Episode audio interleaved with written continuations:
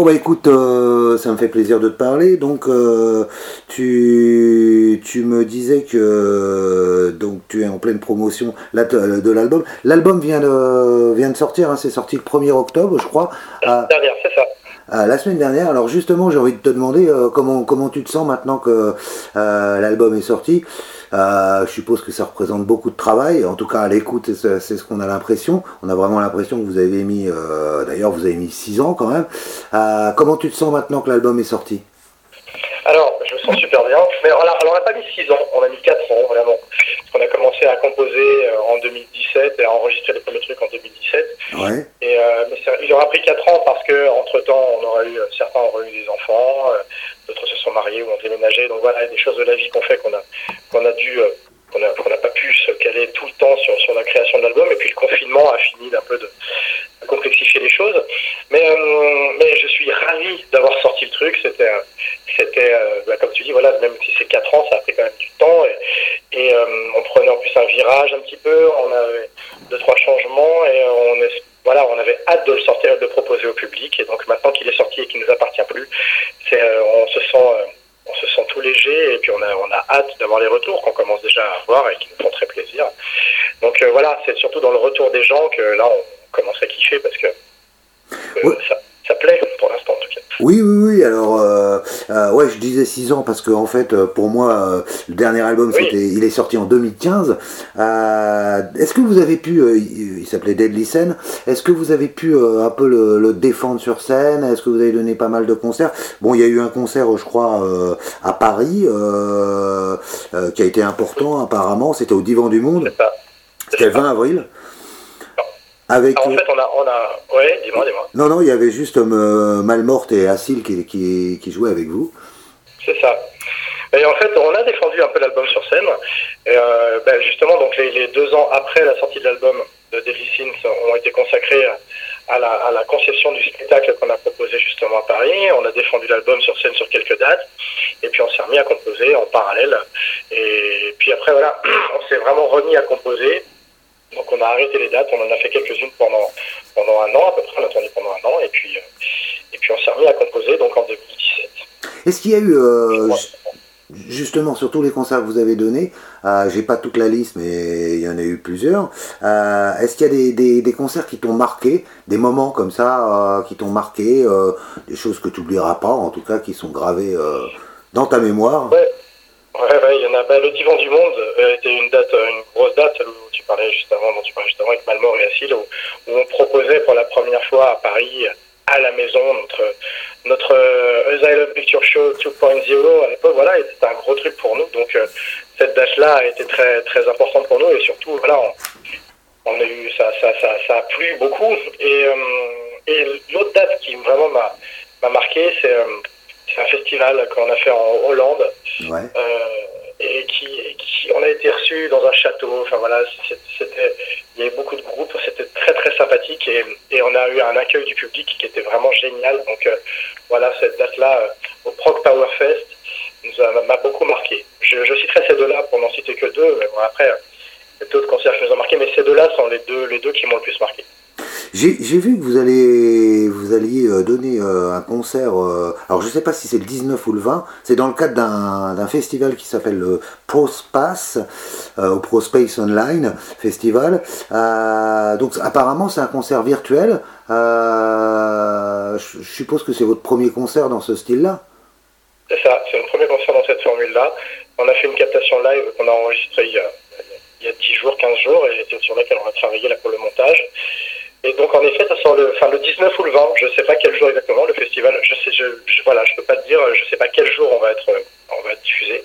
Mais on a enregistré quatre morceaux en condition live sur une vraie scène, ouais. bar d'atomique, euh, bar d'atomique, une salle, euh, il y a des studios de répète et il y a une salle de spectacle là-bas, c'est notre, c'est notre QG, donc on a, on a filmé ça là-bas et on va faire le montage. Donc ouais, c'est un nouvel exercice, euh, mais en même temps c'est plutôt intéressant et ça va nous permettre d'avoir une carte de visite. Euh, on va pouvoir diffuser sur, le, sur Internet euh, pour essayer de choper de la date après, euh, la vraie date physique.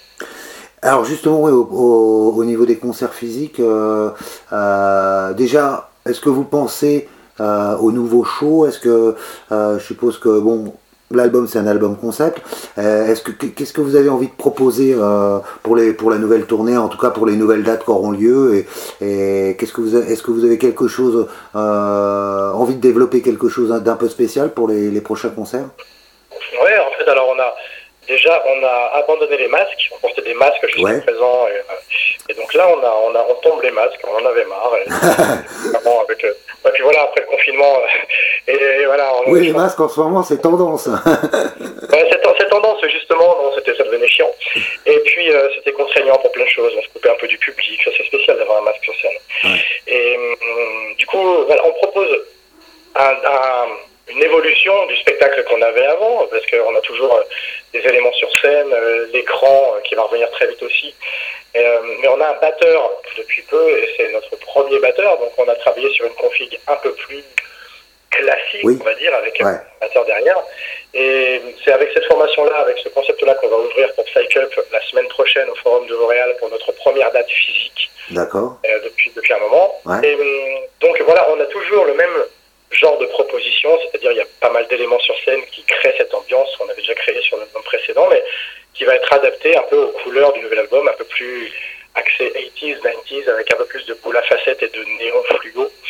Et voilà, on a tombé les masques, mais on a continué à travailler sur une esthétique euh, différente, celle qu'on propose sur les photos promo que tu as peut-être pu voir, où on est bien avec des, avec des teddy universitaires et euh, moi avec euh, un, maillot, un maillot de baseball. En fait, on s'est inclus dans l'univers qu'on créait en, se, en, jouant le rôle de, de post-universitaire. voilà.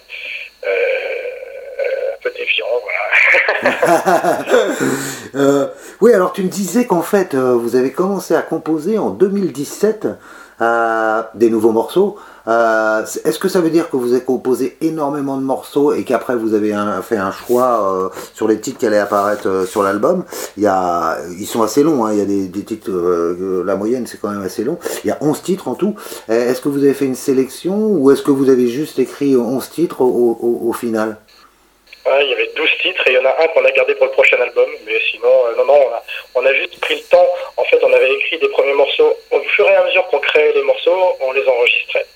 Et donc, on en a fait trois premiers euh, qu'on a enregistrés. Et puis, euh, et puis, et puis j'ai eu un premier petit garçon et puis un deuxième derrière. Nico, le compositeur. Moi, je suis auteur des textes. Et Nico, le compositeur, a eu lui aussi une petite fille. Il a déménagé. Il a reconstruit son studio dans sa maison.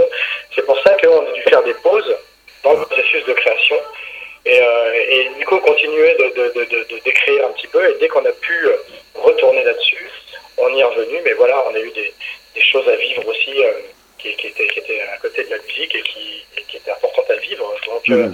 voilà pourquoi on a pris autant de temps. Mais on avait, on avait 12 morceaux, et il y en a un qu'on s'est dit qu'on allait garder pour le prochain album, mais voilà, il n'y a pas eu d'autres. Par contre, c'est assez complexe à, construire et à composer ce qu'on fait, donc voilà, ça prend du temps déjà d'écriture, de, composition, et après au niveau des textes, tout ça est un processus assez, long.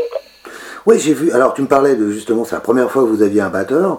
Euh, il s'appelle Cédric Guillot, si je ne me trompe pas, euh, surnommé Weekend 25.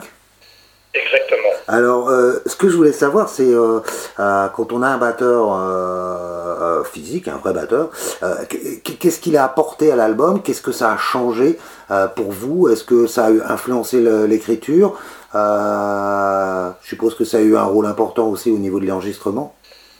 Pas du tout, il n'était pas encore dessus. En fait. Ah, d'accord. Les batteries sont toujours programmées sur cet album-là, c'était déjà fait avant qu'il arrive. C'est d'abord pour le live, euh, et, pour la composition du prochain album qui va pas tout de suite. Voilà.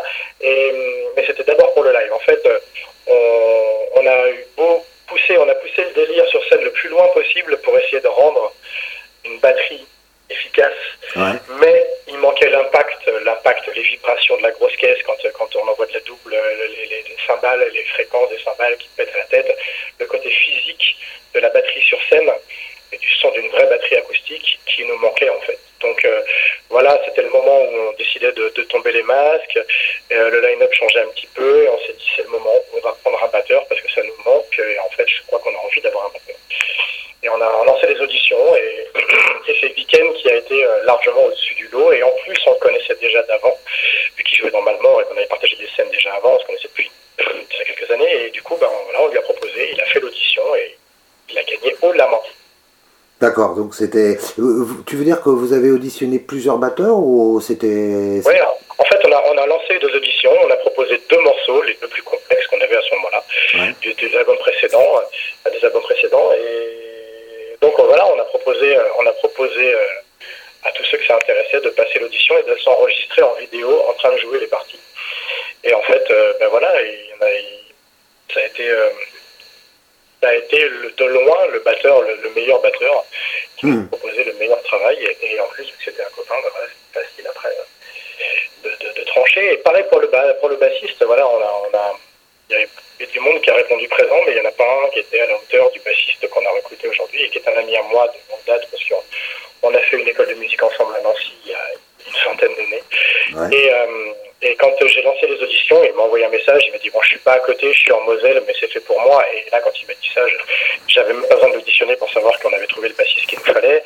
Mais il a fait l'audition quand même et qu'il a passé lui aussi au la main. Donc euh, voilà, on a eu de la chance de, de, trouver les perles rares qu'il nous fallait, parce qu'on a vraiment eu les deux, les deux perles qu'il nous fallait. Quoi. Il, s'appelle comment le nouveau bassiste? Il s'appelle Manolo. Manolo. Voilà, il s'appelle Manu Gérard, euh, mais euh, son, nom dans 6h33, c'est Manolo. D'accord, Manolo, donc c'est votre nouveau bassiste. Alors justement, tu parlais du bassiste, euh, j'ai pas bien compris, enfin qu'est-ce qui s'est passé, puisque je crois que Sylvain a quitté le groupe, bah, c'est il y a pas longtemps, hein, c'était le 21 septembre, alors que l'album est enregistré, on le voit dans les clips aussi, donc il est apparu dans les, dans les clips, les deux premiers clips. qu'est-ce qui, ça, de qui tu parles J'ai pas entendu le prénom de qui tu parlais. de Sylvain Mazo.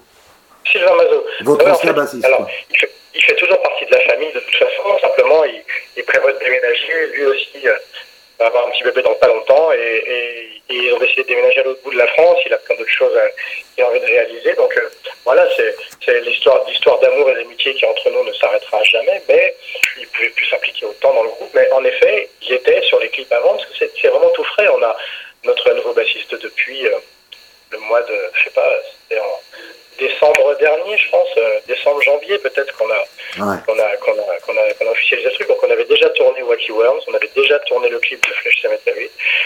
Donc euh, voilà, c'est pour ça que Sylvain est toujours dessus. Et il y a aussi d'ailleurs les, deux anciens claviéristes qui sont dessus euh, également, parce que voilà, c'était pas encore, c'était, on a tourné les clips il y a déjà un bon petit moment. Donc voilà, le line-up final a changé ces derniers mois, mais, mais c'était pas encore le cas à ce moment-là.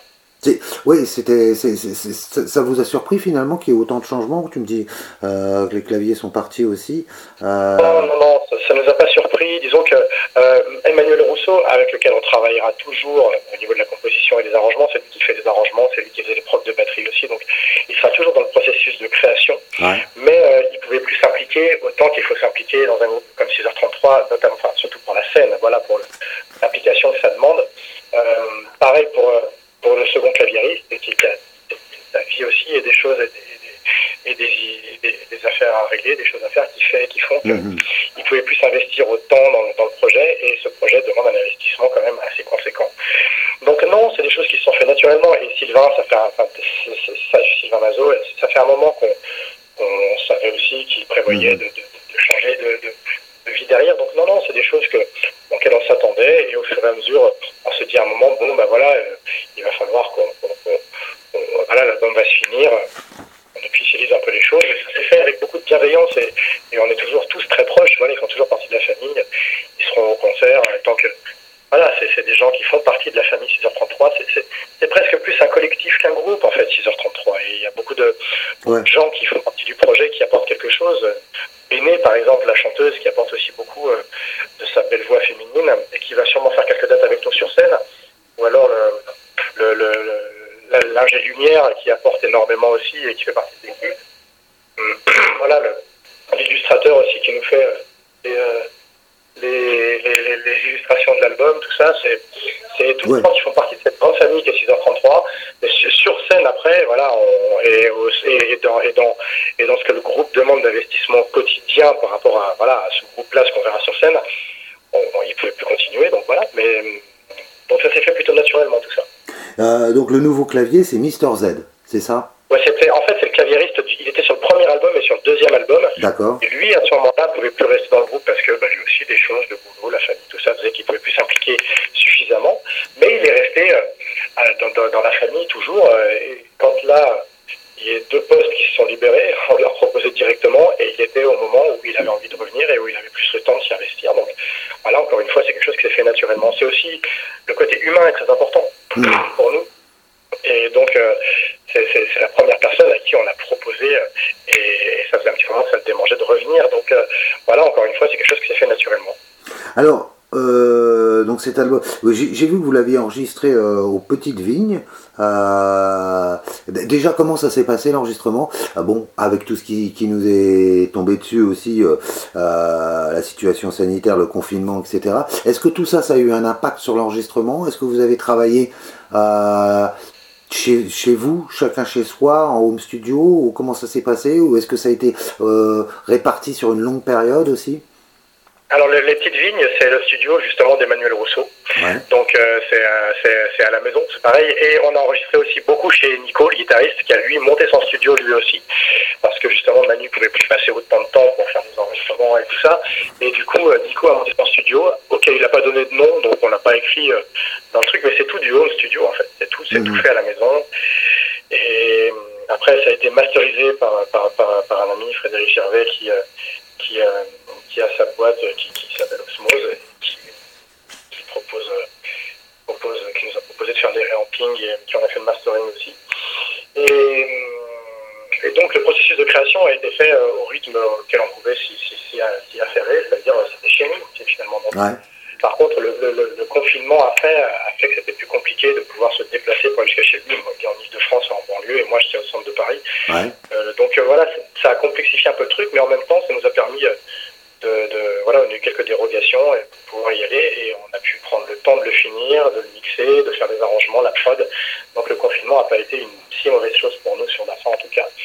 Et donc voilà, ça a été fait euh, d'une manière un peu laborieuse, mais en même temps complètement, euh, complètement maîtrisée du début à la fin. Alors c'est toi qui écris les textes, tu me disais, donc euh, c'est un album concept, hein, euh, toute une histoire. Donc d'après ce que j'ai compris, j'ai eu deux trois informations. Euh, donc l'album s'appelle Fairy Tales for Strange Lullabies, The Dome. Euh, c'est l'histoire d'un artiste, euh, d'un guitariste apparemment, puisque sur la pochette il tient une guitare, qui arrive dans le monde de la musique et aussi les maisons de disques, etc. Tout, tout, tout, tout ce qui va avec. Qu'est-ce qui t'a poussé finalement à, créer ce concept, à raconter cette histoire? Alors, c'est plutôt un chanteur, mais qui a une guitare aussi, parce que le chanteur en général, ça compte une guitare.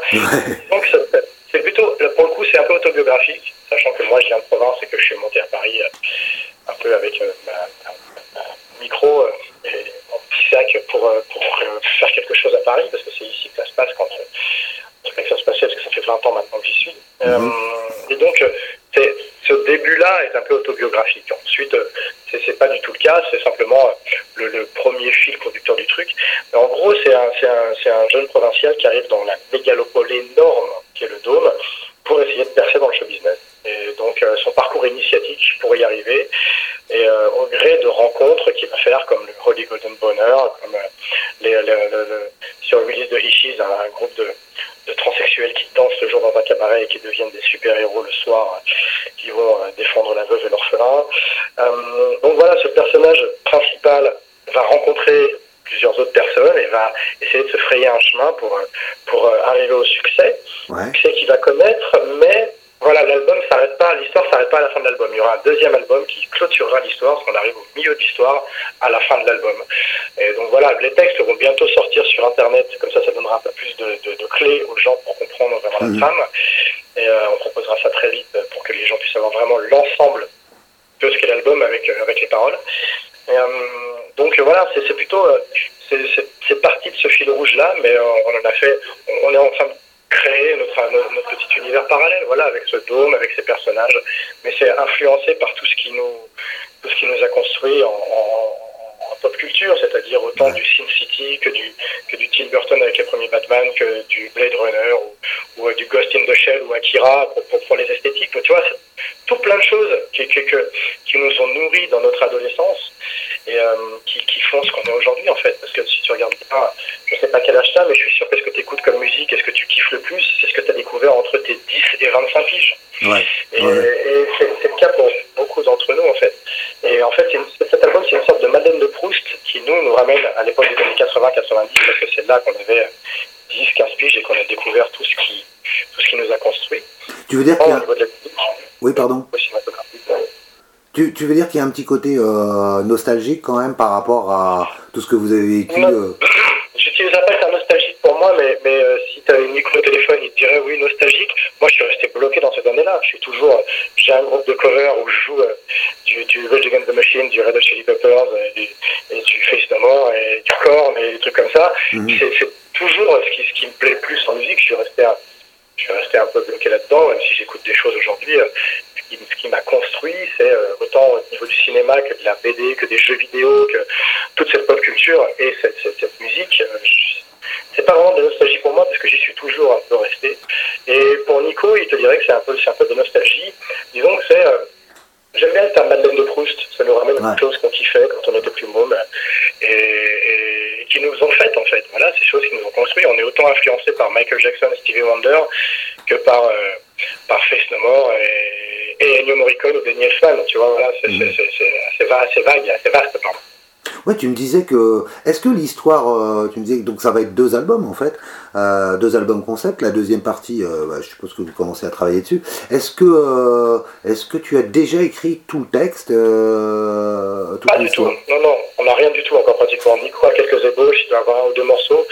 mais pour l'instant, on n'y est pas du tout. Ça viendra après. Là, on va défendre l'album sur scène. On va on a des choses à exprimer sur scène maintenant, et donc chaque chose en son temps. Quand on s'y repenchera dans un an, Nico va continuer à composer de son côté un peu, euh, et quand il me proposera des choses, on avancera dessus. Mais pour l'instant, c'est pas l'ordre du jour. Déjà, on vient de sortir l'album. On va d'abord le laisser mûrir, voir un peu comment il est reçu, le défendre sur scène, et puis, et puis dans un an, dans un an ou deux, on se remettra sérieusement à composer. On mettra pas six ans pour le faire cette fois-là, mais, mais on va d'abord, euh, on va d'abord prendre un petit peu de temps pour, euh, pour faire vivre celui-là sur scène. Alors en fait, euh, j'ai vu, euh, il y a pas mal de morceaux qui sont sortis. Hein. Je crois que le premier, il est sorti le 20 mai, c'était Act Like an Animal. Euh, après, ensuite, il y a eu un, deuxième single, Vacky Worms, Flesh Cemetery qui vient de sortir. comment vous, comment vous avez fait en fait pour choisir ces morceaux Est-ce que vous avez, est-ce que ça a été une longue réflexion ou est-ce que c'était une évidence pour vous C'était assez facile pour choisir on l'avait enregistré il y a longtemps déjà, et on, il avait un format single, on se rentrait en direct, donc on savait que ça allait être le morceau qui allait ouvrir l'album, et, euh, et, on savait qu'on allait, qu'on allait avoir envie d'en faire un clip. Euh, pour ce qui est Flash Cemetery, en fait, c'est venu de, c'est l'INA, les étudiants de l'INA, l'Institut national de l'audiovisuel, qui, qui, euh, qui voulait faire un clip et qui, qui par le biais d'une connaissance et de notre ingé light, qui connaissait aussi du monde là-bas, a proposé 6h33, ils ont aimé, nous ont demandé un morceau, et on avait Flash Cemetery qui était dispo, qui était fini, et qui faisait pas 6 minutes non plus, tu vois, donc on leur a proposé ce morceau-là. Mhm. Ils mettaient une couleur différente parce que 6h33 faisait d'habitude, donc on trouvait ça intéressant. Et Act Like an Animal, c'est le dernier morceau qu'on a composé. Mais quand on l'a composé avec Nico, on s'est dit ce morceau-là, on va le sortir en premier single ressemble un peu à ce qu'on faisait avant et en même temps il commence à nous amener sur ce qu'on raconte derrière sur le nouvel album. Donc ça nous est paru naturel de le sortir en premier single. Mais vu que c'est le dernier morceau qu'on avait composé, on n'a pas fait de clip, tu vois, on n'a pas. ouais. Et on a sorti les, deux clips étaient déjà tournés depuis un moment en fait. Et donc on les a sortis dans la foulée derrière, dans un ordre qu'on a jugé bon de sortir dans ce temps-là, voilà. Est-ce que euh, alors j'ai lu quelque part que je sais pas qui a, qui a dit ça euh, en tout cas euh, quelqu'un de 633 en tout cas que c'est un album en fait qui montre que le headbanging est compatible avec le dance floor. C'est vrai quand on écoute l'album il y a vraiment un côté électro dance vraiment important hein, en tout cas sur certains morceaux. Vous avez envie d'amener cette nouvelle dimension au groupe? Oui, alors c'est pas nous qui avons dit ça, c'est le journaliste de Korenko, je crois, si je me souviens, si je me souviens bien, Cyril Blom qui a dit ça. Je me trompe pas. Mais euh, c'est pas nous qui avons dit ça, mais c'est vrai que c'est ça. C'est, on avait envie de. De toute façon, c'est ce, qui nous plaît, en fait. On, est fan de Jackson, on est fan de. sans parler de disco vraiment, mais on avait envie de faire quelque chose de, de dynamique et de joyeux. Euh, mais pas vraiment réfléchi à ce point-là en fait. C'est venu assez naturellement. On avait envie de faire un truc un peu plus électro, qui se ressent sur des morceaux comme Release de Richies, par exemple, qui est très très électro. mais on réfléchit pas à ce point-là en fait. On fait ce qui, comme je disais, c'est Nico qui compose, donc au, au, gré de ses envies et de ses compositions, moi ça m'inspire des textes mais avant ça, je, déjà, je veux parler du thème que je voulais aborder, donc ça m'a inspiré pour écrire ces morceaux. Alors, on n'a pas de. On se dit pas, on va faire un morceau pour faire danser, être bangué, on va faire un morceau pour faire ci ou pour faire ça. ça vient assez naturellement. Ce qui, ce qui, est, sûr, c'est qu'on voulait faire quelque chose peut-être d'un peu plus immédiat que les morceaux euh, qu'on faisait avant. On en faisait quelques-uns qui faisaient 10-12 minutes. Mhm. Là, il n'y en a plus. Tu vois, le morceau plus long doit faire 6 minutes 30, une connerie comme ça, peut-être 6 minutes 34 même, je crois. Euh, on voulait peut-être faire quelque chose d'un peu plus facile d'accès, parce que c'est une musique complexe, et, euh, peut-être voilà, d'un peu plus immédiat peut-être. Et voilà, et on voulait, euh, voilà, on voulait euh, ramener un peu ces couleurs des années 80-90 et les années 80-90, ben, c'est la fin du disco, le dance floor et Michael Jackson et Prince avec la funk qui te donne envie de, de, bouger ton, ton, ton, cul sur le dance floor et en même temps de être bangé parce qu'on reste des, on reste des, petits métalleux quand même. Donc voilà, la, sauce, la sauce, on n'y réfléchit pas trop, elle vient, elle vient un peu toute seule. Est-ce qu'il y a euh, finalement sur, euh, sur tout cet album, sur, que ce soit au niveau de la composition, sur sa, euh, au niveau de l'enregistrement, au niveau de, de, ce que vous avez voulu proposer en tout cas, est-ce qu'il y a eu un challenge sur cet album, en tout cas pour toi en tant que chanteur? Je crois que non, le challenge, le challenge c'était d'essayer de faire mieux que celui d'avant. Et, et, le challenge, le vrai challenge, c'était le fait que bah, justement on rajoutait un batteur pour tirer les masques. Euh, le challenge, c'était de finir cet album et d'en être content et, maintenant euh, de voir comment il va être reçu par le public. Mais euh, on s'est pas mis de pression particulière sur ça. On voulait faire un album qui nous ressemblait, avec ce qu'on voulait y mettre et on a pris le temps de le faire. Mais euh, on, fait une musique euh, qui a l'air pas sérieuse, mais on l'a fait très sérieusement, mais on s'amuse. Voilà, si ça nous fait marrer, eh ben on garde. Ouais, j'ai vu que. Alors, tu me disais, oui, c'est un peu autobiographique au niveau de l'écriture. Euh, je veux dire, euh, des, textes, ce qui, ce qui, veut dire que vous avez vécu des, des moments un peu particuliers euh, sur la longue aventure hein, qu'a été le groupe, hein, parce que ça fait un petit moment qu'il existe. Je suppose qu'il vous est arrivé des choses, euh, des choses que tu as mis dans cet album? Ouais, bah, bah, disons que. Pour, faire rapide, je suis arrivé à Paris, j'avais 22 piges, et je suis rentré direct dans un établissement qui faisait jouer euh, du rock toute la nuit. Donc euh, j'étais euh, tout de suite amené baigné dans, enfin, je rentrais dans ce milieu-là où eh ben, il y a tout ce qu'il peut y avoir un peu de pas de cliché, mais, mais disons que j'en ai bien profité. Et puis ce milieu-là amène beaucoup de choses. et la drogue, en l'occurrence les addictions, tu vois, pas simplement la drogue, mais les addictions, l'addiction à la musique, l'addiction à, au live. Et bien sûr, on parle des drogues aussi, mais c'est pas vraiment. Non, vraiment, c'est la seule, le seul, seul truc autobiographique, c'était ce, chanteur qui arrivait de province pour réussir dans, dans, dans, dans le show business et pour donner les moyens d'y arriver. Mais après, ça a été plutôt influencé par tout, ce qui fait la pop culture, tout ce qui nous a influencé. Et autant euh, Stranger Things aussi, voilà, tu vois, est arrivé avec un truc, euh, cette série est arrivée avec un, petit revival des années 80 où on s'est dit, tiens, mais c'est exactement ça vers, quoi on tend, mais t'es pas conscient. Euh, simplement, on raconte des histoires. Et puis, en plus, voilà, c'est pas vraiment autobiographique dans le sens où j'y ai amené un petit peu de moi là-dessus, mais tout le reste, euh, c'est juste, c'est juste, euh, comme si on, racontait un film. C'est juste une histoire qu'on raconte. Et des personnages hauts en couleur qui nous font marrer à mettre en scène. Mais voilà, c'est pas plus autobiographique que ça.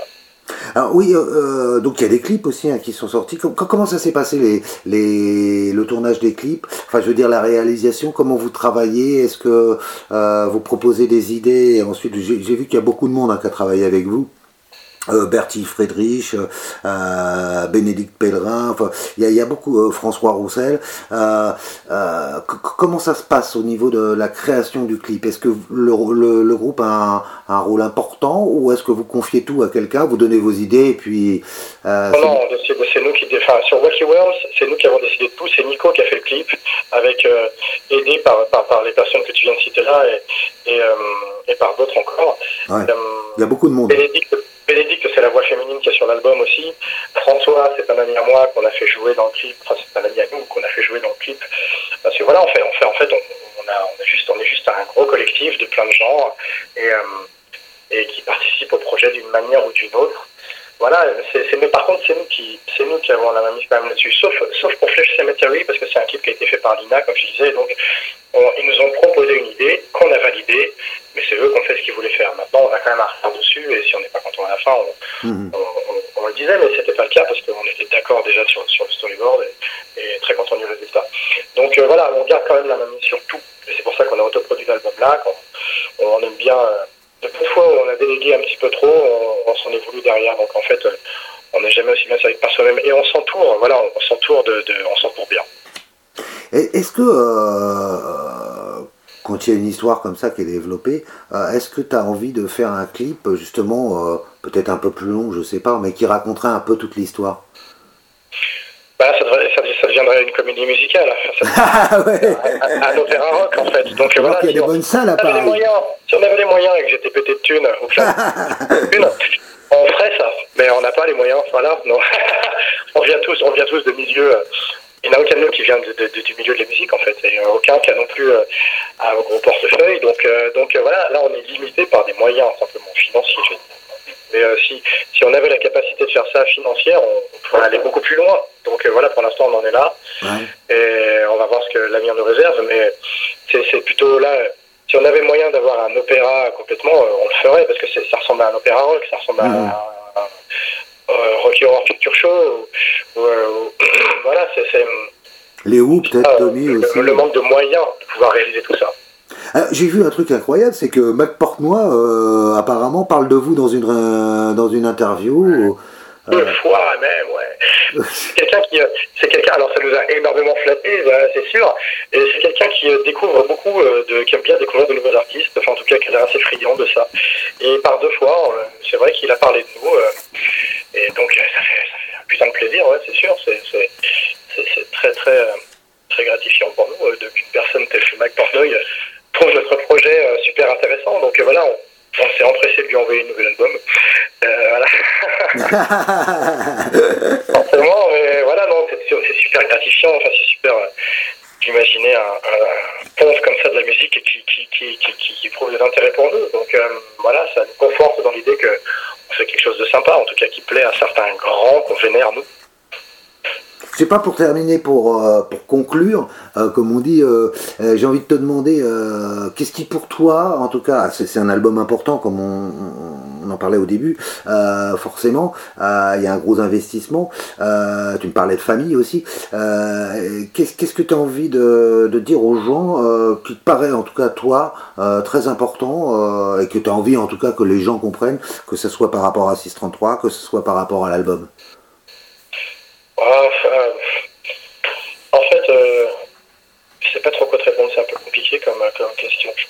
Qu'est-ce que te dire euh, J'aimerais que l'album parle aux gens, c'est tout. Je pense, que je pense qu'il est, il est, il est, il est assez large au niveau des goûts et assez vaste au niveau des, de, tous, de, ces influences qu'on a pour que ça parle à tous ceux qui, qui, qui aiment Mhm. dont on parle dans l'album, c'est-à-dire euh, les années 80, 90, fin 70 même, qui, qui, ont vécu euh, à ces périodes-là euh, des choses importantes de leur vie, c'est sûr qu'ils vont se retrouver dans cet album. Et si tu aimes la musique, pour ce que la musique est, j'aime à penser que tu devrais aimer cet album, parce que voilà, il touche à plein de styles différents et, et puis dans un esprit très joyeux, très festif, mhm. très gai. Donc en ces temps un peu sombres et en ces périodes un peu pas faciles, c'est un petit coup de frais à mon sens en tout cas, qui moi me fait cet effet-là.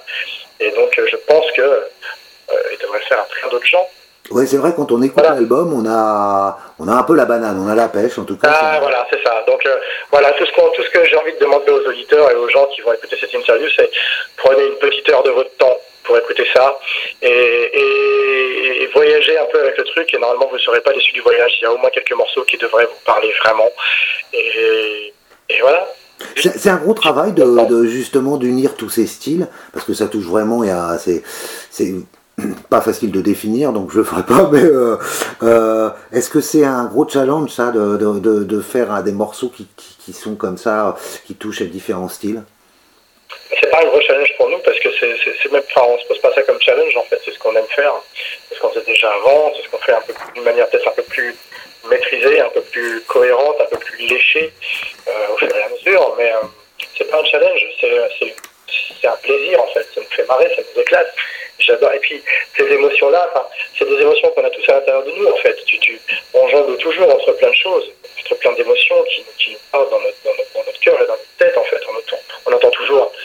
Alors moi, je me dessine ça comme ça, comme toutes les plein de voix qui parlent dans ta tête. C'est pour ça que le morceau Wacky Worms évoque ce truc-là. Mm -hmm. C'est, euh, je fonctionne pas avec une seule voix. C'est tout plein de voix euh, générées par des émotions différentes et multiples qui nous font que, que, ça, que, que, que voilà, on a l'entièreté de l'être humain. Et, et donc, euh, notre musique est à, à l'image de ça, c'est-à-dire multifacette, parce que y a pas, on n'est pas, on n'est pas mu que par une seule énergie ou par une seule émotion. On en a plein de différentes et même des opposés. Et donc, c'est cohérent pour nous de faire ça en musique aussi, et c'est vraiment ce qu'on veut exprimer. Bah écoute, je te remercie pour, pour l'interview. En tout cas, c'était vraiment. C'est moi qui te remercie que tu nous forces. Écoutez, merci en tout cas. Et bravo pour l'album. Merci beaucoup. Ça, a été, ça, ça a été vraiment une bonne surprise. Eh ben, j'en suis ravi. Et j'espère que ça sera pour plein de monde, voilà. bon, moi aussi. merci à toi. Je vais, je vais foncer sur une autre interview. Ouais, merci à toi, en tout cas. Mais je te remercie beaucoup. Allez, bonne soirée. Ciao, ciao.